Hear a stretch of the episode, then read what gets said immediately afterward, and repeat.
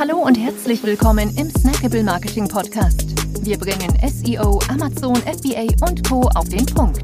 Mach dich bereit für deinen heutigen Marketing-Snack. Hier ist dein Host, Jonas Zeppenfeld.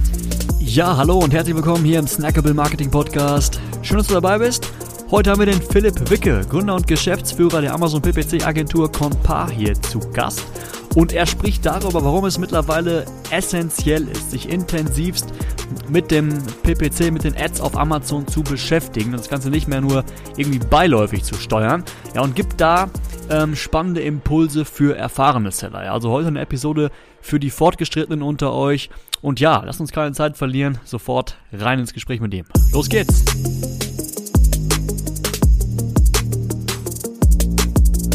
Moin Philipp. Moin Jonas.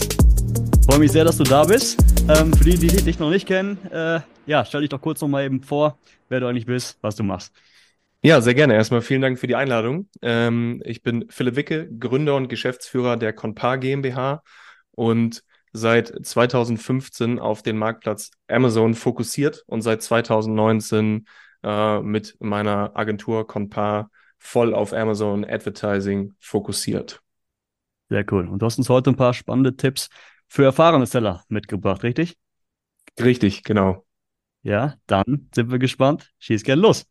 Wunderbar. Genau, das Ganze soll ein Impuls sein für äh, Seller, die auf jeden Fall schon einiges in Erfahrung haben und wo das Advertising schon einige Jahre läuft. Und es geht darum, bekommt Amazon Advertising die Aufmerksamkeit, die es verdient.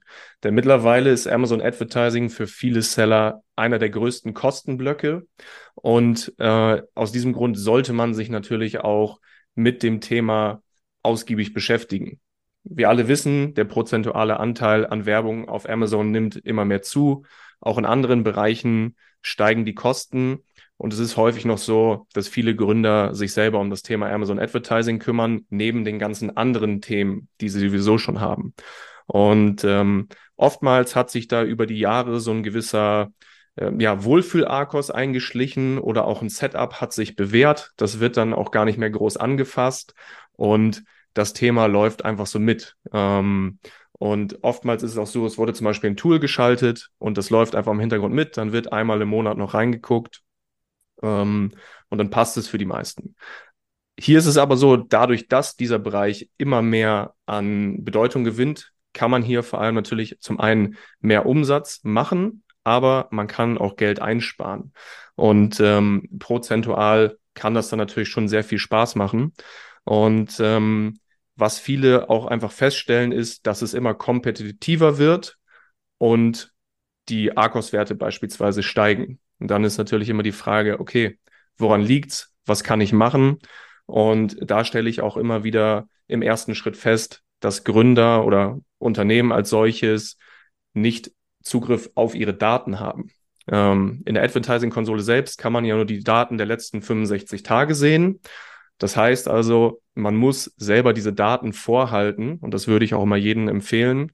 Entweder man macht es mit Hilfe eines Tools, so machen wir das, sichern uns die langfristigen Daten und können dann zurückgehen, zum Beispiel in den Januar 2022.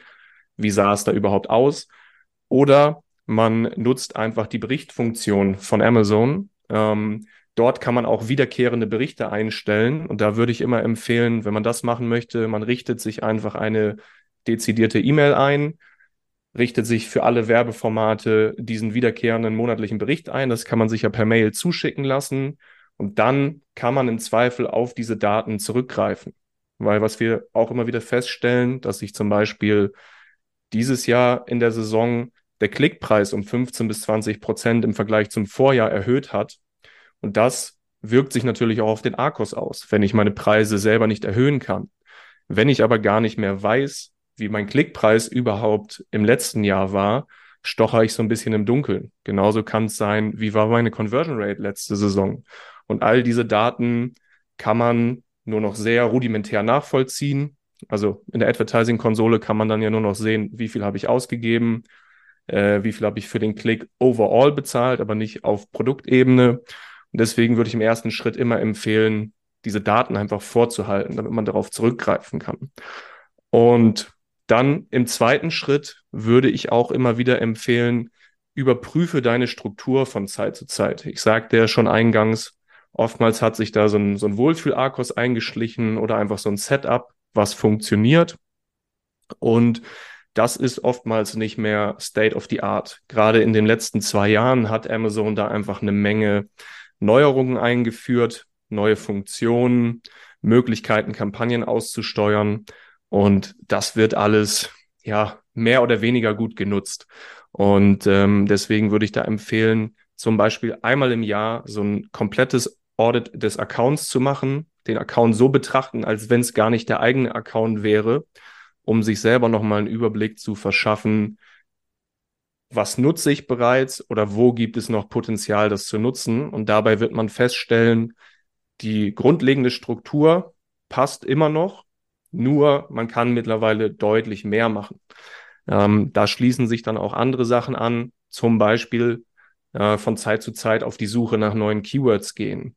Also das ergibt selbst in so langweiligen Nischen Sinn wie einem Regenschirm. Wenn man jetzt darüber spricht, naja, ein Regenschirm ist ein Regenschirm. Wieso sollten sich da die Keywords ändern? Ähm, stellen wir immer wieder fest, dass sich da trotzdem die Suchanfragen ändern oder dass wir noch neue Keywords finden. Das Hauptkeyword wird gleich bleiben. Ähm, darüber hinaus kann man aber noch weitere Keywords finden.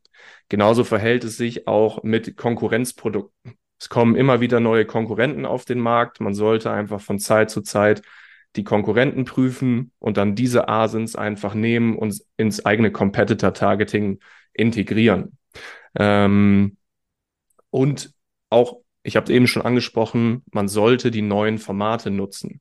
Ähm, Sponsor Brands Videos ist so ein Thema. Mittlerweile ist eigentlich bei allen angekommen, hey, ich brauche Videos für Amazon, ich möchte damit Werbung schalten. Ähm, was viele in dem Kontext aber zum Beispiel nicht wissen, wenn ich Top of Search mit meinen Sponsor Brands Videos ausgeschaltet, äh, ausgespielt werden möchte, muss ich die Kampagne neu anlegen und die Ausrichtung auf den Store lenken. Denn nur mit diesem Format werde ich Top of Search ausgespielt. Das hat Amazon erst nachträglich integriert. Und da stellen wir auch immer wieder in Gesprächen fest oder bei Account Audits, ähm, als das neue Format Sponsor Brands Videos rauskam, wurde das initial aufgesetzt und danach wurde das auch nicht mehr groß angefasst. Also das sind auch so Möglichkeiten, wenn man das sich von Zeit zu Zeit anguckt, hat man einfach im Vergleich zu der Konkurrenz manchmal noch einen Vorteil, weil die schlafen oder einfach, weil sie noch gar nicht mitbekommen haben, ähm, dass sich da was geändert hat. Also deswegen sollte man da auch immer gucken, wo kann man am Ball bleiben, ähm, neue Formate für sich selber testen und einfach gucken, funktioniert das Ganze. Ähm, ein anderer wichtiger Punkt, der auch mit dem Vorhalten der Daten einhergeht, ist die Eliminierung von sogenannten Slowly Bleedern. Also das sind Keywords oder Asins, die über einen langen Zeitraum relativ wenig Klicks erzielen, in Summe dann aber doch schon so viel, dass es einem wehtut. Also da versagen auch die meisten Tools, weil die haben zum Beispiel eine Regel, die besagt, wenn du in den letzten 30 Tagen 20 Klicks und keinen Verkauf hattest, dann negativiere dieses Keyword. Ähm, es gibt aber auch Keywords, die erzielen dann in einem Monat nur drei, vier Klicks, das aber konstant über zwölf Monate und in Summe kommt dann einiges dabei zusammen. Wir hatten da mal das Beispiel ähm, mit Möbelfüßen, die unter der Küchenzeile verschwinden. Das heißt, es ist oftmals eine Blende vor diesem äh, Produkt und entsprechend ist die Optik dieses Produkts nicht relevant.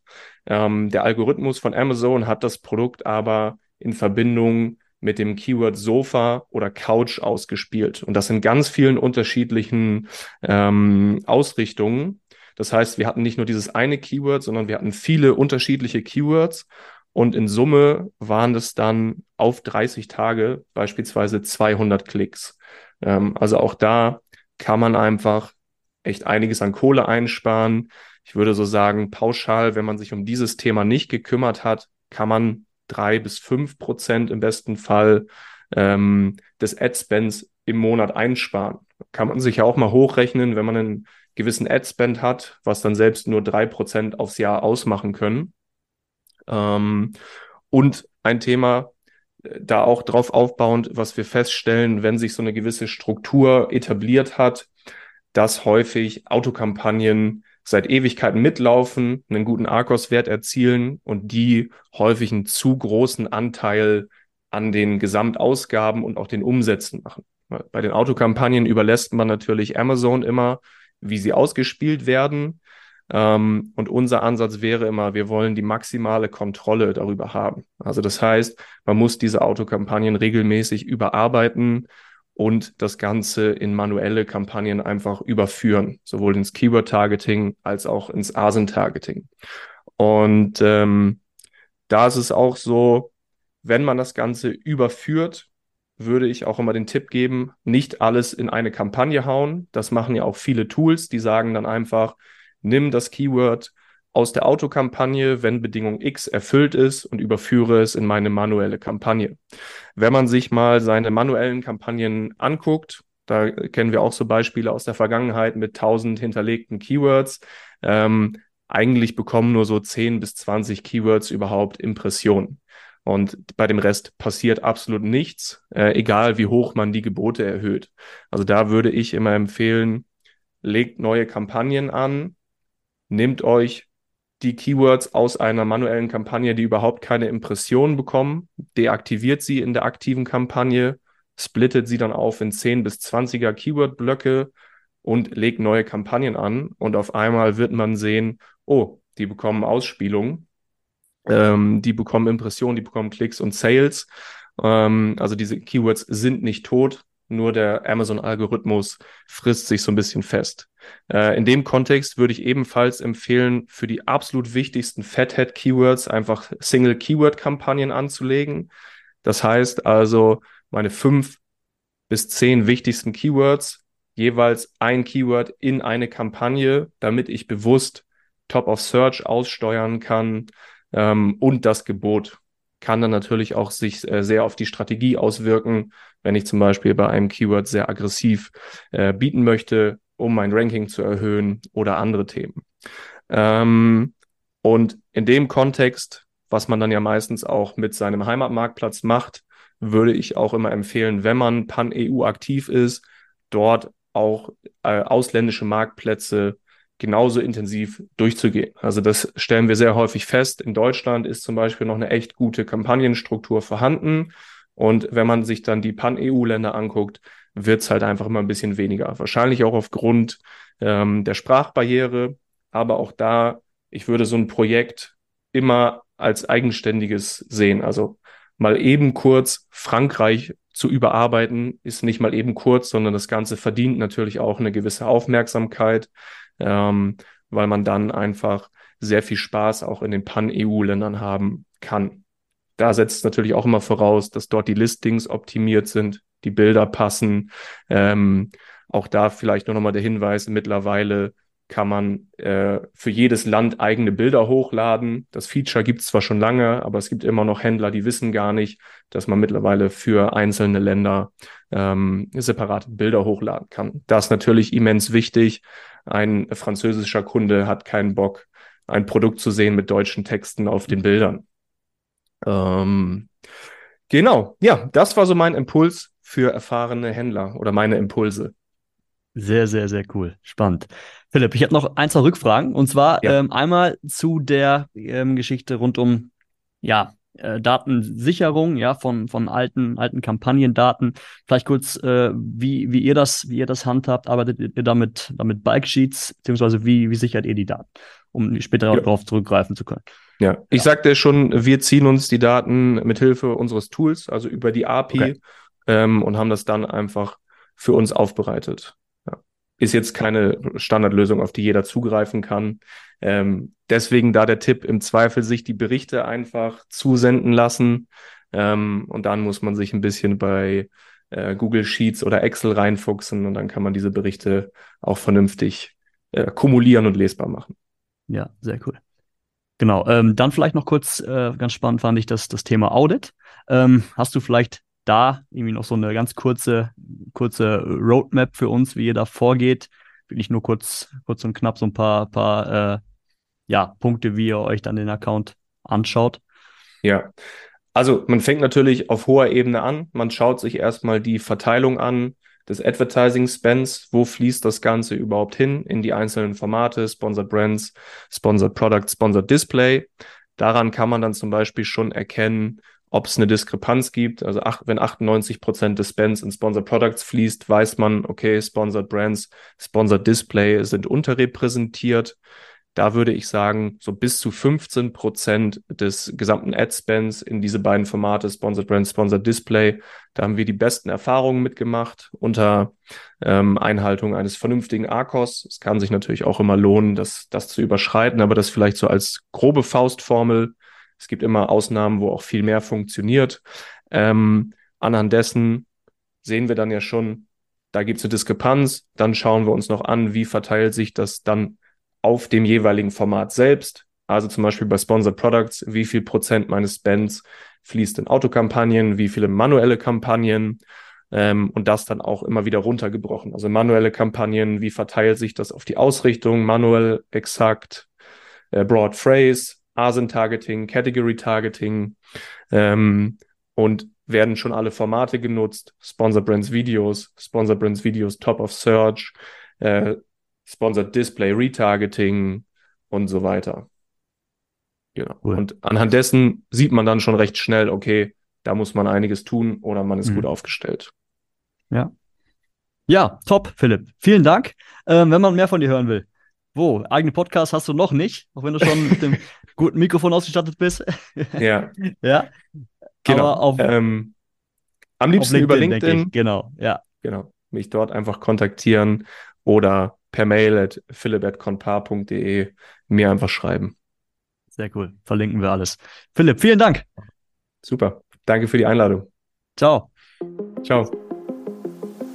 Wir freuen uns sehr, dass du dabei warst. Wenn dir die heutige Episode gefallen hat, dann abonniere und bewerte uns gerne. Bis zum nächsten Mal und stay tuned. Dein Dive Team.